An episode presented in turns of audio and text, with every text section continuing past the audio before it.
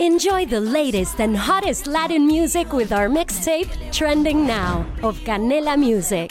Don't miss out on the latest trends and hits that are setting the moment. Watch free on Canela TV. Presented by Verizon. The mash, He did the monster mash. the monster mash. It was a graveyard smash. He smash. did the mash, It caught on in a flash. he did the mash. Buenos días, buenas tardes o buenas noches, ya sabéis, dependiendo de la hora que estéis escuchando esto. Bienvenidos a 31 días de terror, el micropodcast que durante todo este octubre pues está aquí de manera absolutamente aleatoria este año hablando de películas de terror desde pues desde antes hasta ahora, totalmente aleatorio, una vieja, una nueva o lo que vaya saliendo. Y hoy voy a hablar de una película como es It de 2017.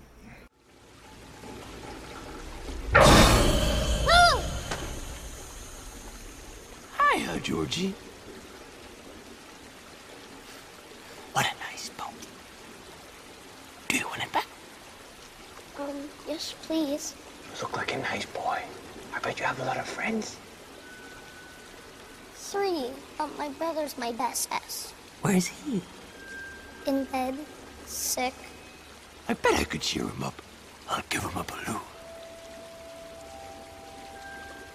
Do you want a balloon too, Georgie?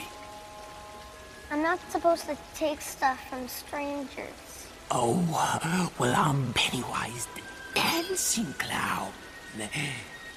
Pennywise? Yes, meet Georgie. Georgie, meet Pennywise. now we aren't strangers, are we? Si hay una obra que creo que eh, refleja una, una manera de, de hacer historias, una manera de, de, de aprovechar el, el concepto de, remake y de hacerlo de nuevo de una manera como mucho más ampulosa, más blockbusterica, más loca, con muchísimo más dinero, es, es It. Probablemente es una de esas historias que es en plan de, bueno, o sea, me dices que va a hacer un remake con 100.000 veces más pasta con el que hicieron el telefilm en su momento, pues ok, para adelante. Porque realmente es una de esas historias que, eh, cuyas características se merecen una adaptación mm, mega épica, loca, de dos películas, en este caso, de más de cinco horas entre las dos, comparadas pues con esas tres modestas tres horas que fueron los telefilmes de Ita primeros 90 que bueno, que a todo el mundo gustaron, bueno, más el primero que el segundo, que es una cosa que yo creo se, se repite con esta película, porque claro, obviamente después de este programa va a venir el de It, capítulo 2, obviamente, no me voy a ver solo la primera peli y hacer solo un podcast, o sea, va a haber dos podcasts sobre el tema. Y como digo, pues si, aunque se, es muy admirada y demás, y Tim Curry, que guay, Tim Curry mola mucho, Tim Curry, que es una cosa que ya sabemos todos, los que nos gusta el terror y la comedia y todo eso, sabemos que Tim Curry mola mucho, pero eh, realmente sí que yo creo que, que es uno de esos remakes que es de decir, sí, sí, no, hacerlo. O sea, realmente es una de esas cosas que, que se necesita ahora y que concuerda mucho también, yo creo, con el, con el Zeitgeist, con un tipo de cultura, con un tipo de, de, de mm, tropos en la ficción fantástica que se han ido eh, de nuevo pues recuperando a, a mitad de la década pasada, de los dieces, como es todo el tema post Stranger Things, obviamente, de, de nuevo otra vez el rollo del retorno a la infancia, el eterno rollo de los niños y niñas con bicicletas luchando contra algo sobrenatural, todo esto eh, ese revisitar de nuevo todo esto, que probablemente estaremos en el año 2070 y, seguiremos, y habrá gente que todavía tendrá nostalgia de los 80, pues eh, que obviamente no habrá vivido, pero bueno. Eh, claro, si hay un momento para hacer esto, para remaquear esto, es ahora, realmente, y hay que decir pues que sí, que después de mucho tiempo intentando hacerse, al final eh, la persona que se llevó pues la... El gato al agua en este caso fue Andy Muschietti, este Andy Muschietti que bueno, pues eh, al final consiguió pues eh, llevarse para llevarse para adelante pues el, el tema este, aunque luego ya después con, todo eso que, ha pasado con, con The Flash últimamente pues vuelva a estar, pero bueno, es que claro, ya este It parece ya como de una época muy lejana del blockbuster, en la que se podía, pre-COVID, ¿no? En la que se podían sacar películas de un dineral eh, espeluznante y la gente fuera más o menos a verlas al cine y se pudiera hasta cierto punto recuperar y hacer otra película.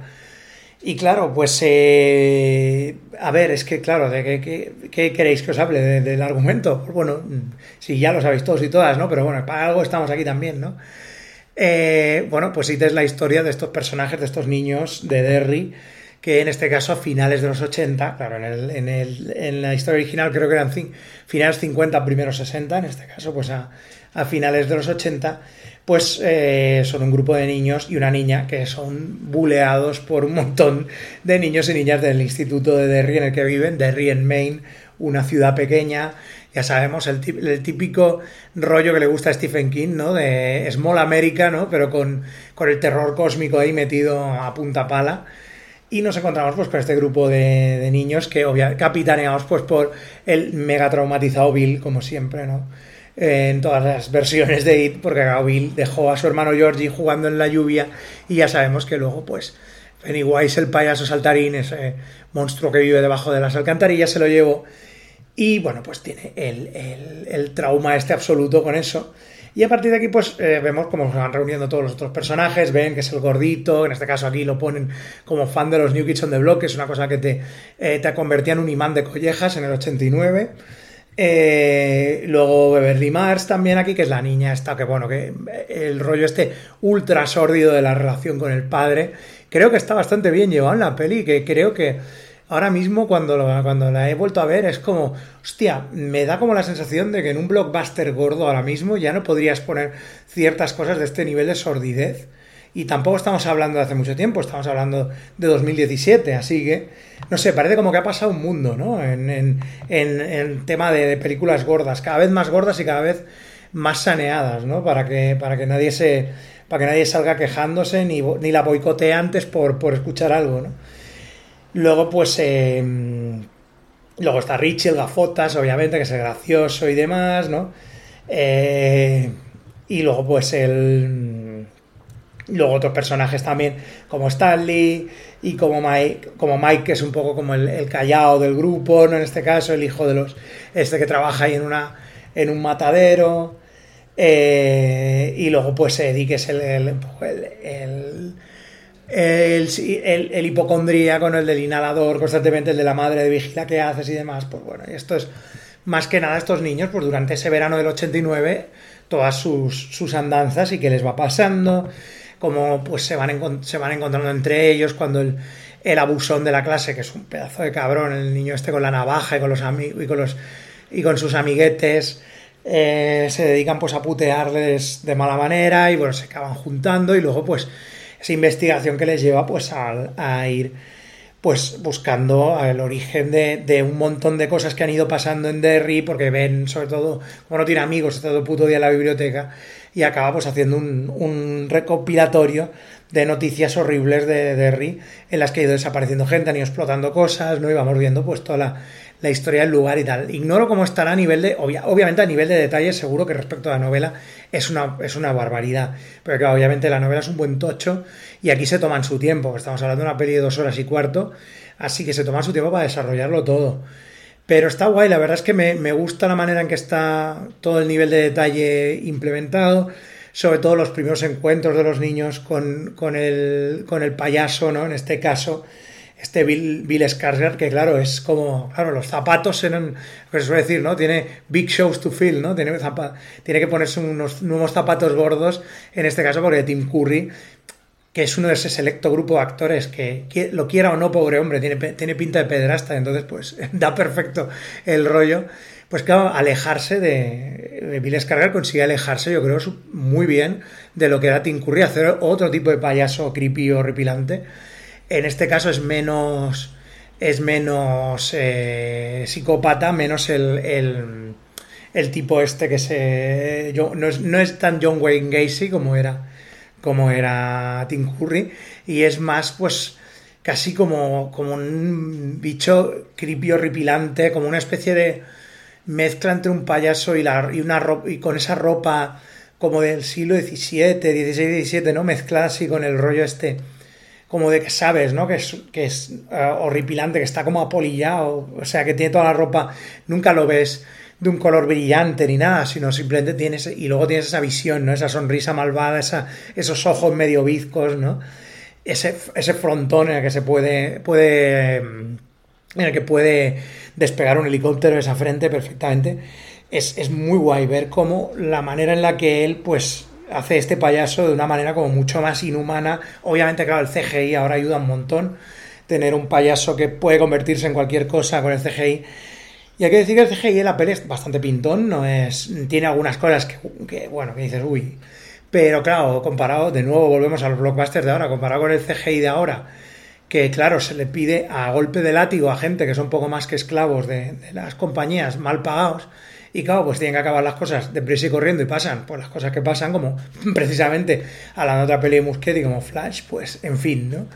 Eh, este está muchísimo más cuidado, como ya digo, pues las alucinaciones de los niños y tal, eh, esa manera de irse metiendo en sus miedos, ir escarbando, escarbando, escarbando ahí, ¿no? Para, para, para anularlos, pues está muy bien. Y toda la historia en general de los niños, eh, el primer encuentro de ellos con el, con el monstruo, luego ese, ese, momento en que deciden separarse en julio, ¿no? Están en julio, del julio hasta el agosto, sin verse mucho, ¿no? Pero claro, tienen ese run run de no, tenemos que acabar con él y tal.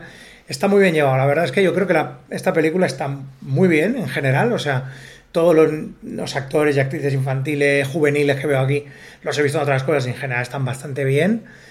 Y, no sé, es en, el, en general, o sea, creo que es una adaptación muy, muy buena, muy no sé cuánto de nivel de fidedigno debe tener, pero yo creo que bastante a nivel de porque tiene ese deje a lo King de venga, vamos a hablar un poco del pasado, vamos a hablar de 500.000 personas que hay aquí alrededor y las cosas que les han ido pasando.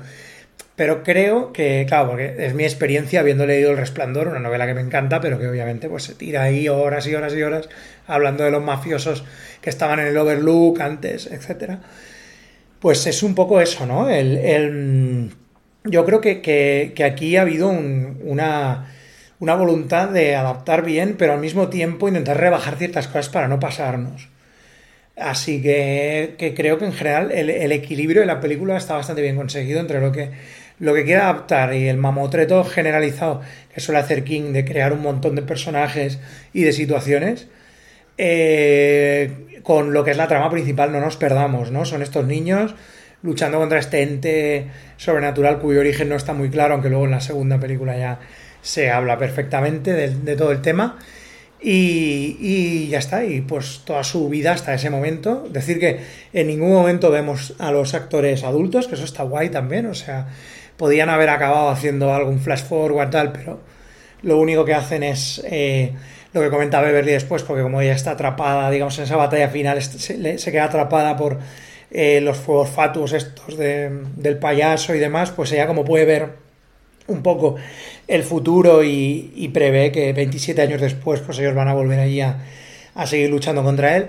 Y en general es una película que me ha parecido muy divertida, muy entretenida, eh, que es bastante bruta en algunas cosas para ser un, un, un blockbuster de estos mainstream, o sea, no estamos hablando de una película de terror que ya es de terror de por sí y ya sabemos que es ese tipo de peli tipo Blumhouse y demás que ya sabes a lo que vas, sino es que claro, esto tiene un rollo como mucho más mainstream, ¿no? Más y teniendo en cuenta eso, me parece bastante atrevido algunas cosas que plantea y algunas y algunas escenas violentas son bastante chungas y, bueno, pues me gusta, me gusta que, hace, que hace un tiempo se pudiera ver eso en el cine. Así que nada, nos vemos mañana con la próxima reseña.